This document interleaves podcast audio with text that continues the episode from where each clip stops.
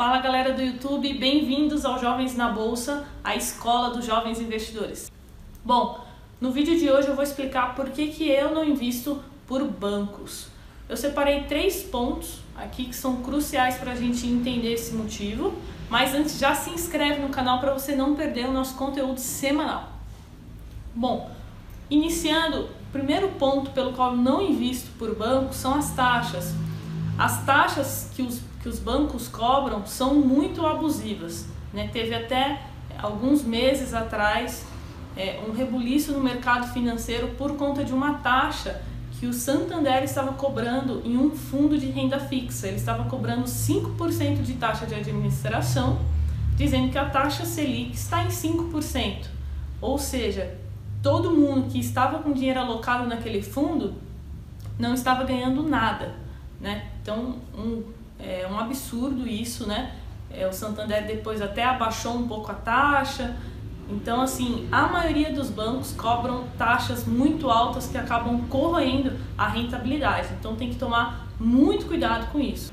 O segundo ponto que você sempre tem que olhar é a rentabilidade. Os bancos, eles sempre oferecem, bancos grandes, né, oferecem rentabilidades menores do que aqueles os bancos de médio e pequeno porte. Então, por exemplo, um CDB, ele costuma pagar, bancos grandes costumam pagar em 90% do CDI no máximo, enquanto bancos de médio e pequeno porte oferecem CDBs de até é, 100% do CDI. Então, a rentabilidade também é um ponto crucial e, infelizmente, os bancos não oferecem boas rentabilidades nos seus produtos. E por último, terceiro ponto que eu sempre é, falo para o pessoal se atentar são as opções limitadas. Se você for investir, por exemplo, pelo Itaú, ele só vai te oferecer os fundos de investimento do Itaú, ele só vai te oferecer os CDBs do Itaú. E isso acaba limitando muito né, as nossas escolhas, nosso, é, nosso leque de opções. Então, esses três pontos, questão das taxas, da rentabilidade e as opções limitadas, me fazem desistir de investir por bancos. Bom, e antes de eu começar a falar sobre as corretoras, deixa o seu like aqui é, se você está gostando do vídeo, porque aí o YouTube entende que esse é um bom conteúdo e ajuda a distribuir ele aí na plataforma para que alcance mais pessoas. Bom, primeiro ponto da corretora é que ela funciona como se fosse uma prateleira de mercado. Então lá dentro da plataforma da corretora você encontra diversos CDBs de diferentes emissores, você encontra diversos fundos de investimentos, fundos de ações de diversas assets, gestoras. Então você tem um leque muito maior para escolher, que acaba se tornando muito mais atrativo para você. Então, esse ponto é primordial. O segundo ponto são as taxas.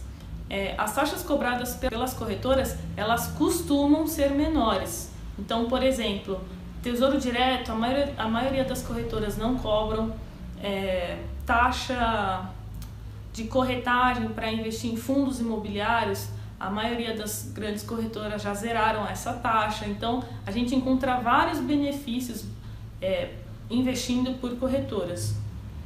Terceiro ponto, a rentabilidade pela corretora ela ser muito menor do que um banco, do que um, os grandes bancos aqui do Brasil, ela oferece rentabilidades muito melhores. Então, é, você entrando na corretora e olhando lá na plataforma, se você fizer essa comparação, você vai ver que você vai encontrar produtos muito melhores do que nos bancos.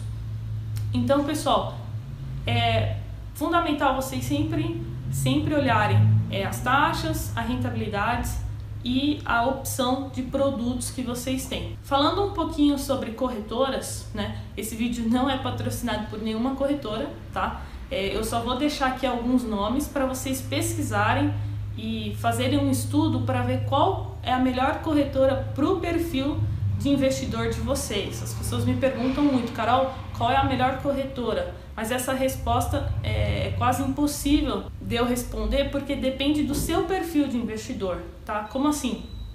Vamos começar pela maior corretora do Brasil, a XP.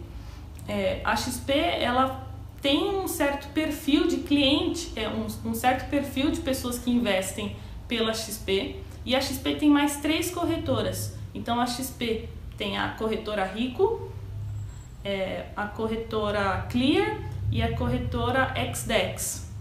Então, muitas vezes pode ser que o seu perfil seja melhor para a corretora Rico ou que o seu perfil seja melhor para a corretora Clear. Então, vou dar um exemplo. A corretora Rico, ela não tem um atendimento tão personalizado como a XP oferece, mas ela tem taxas que são bem mais em contas, bem mais em conta para investir em ações, por exemplo, e outros produtos. Então depende muito é, em qual produto você vai investir, você tem que analisar isso. A outra corretora da XP, a Clear, ela é mais focada para o público que faz é, day trade e swing trade, que são operações de compra e venda no mesmo dia ou é, swing trade após é, um dia, né? Semanal, mensal. Então, para quem faz muito esse tipo de operação, a Clear pode ser uma, uma boa opção, se você quiser é, economizar aí nas taxas. E tem a XDEX, que é uma corretora de criptomoedas, olha que legal. Então, depende muito do seu perfil. Faça uma análise, veja se você vai investir em renda fixa, se você vai investir em renda variável e escolha a melhor corretora para o seu perfil. Bom, pessoal, é isso. Se ficou alguma dúvida, deixa aqui no comentário e compartilhe esse vídeo com aquele seu amigo, com aquele seu colega que tem medo de investir, está com dinheiro parado em banco. É, com esse vídeo, eu tenho certeza que ele não vai ter mais receio de investir por uma corretora de valores. Não se esqueça de seguir a gente lá no Instagram, nosso Instagram está aqui em cima e também a gente tem o nosso podcast, podcast Jovens na Bolsa. Valeu, pessoal, até o próximo vídeo.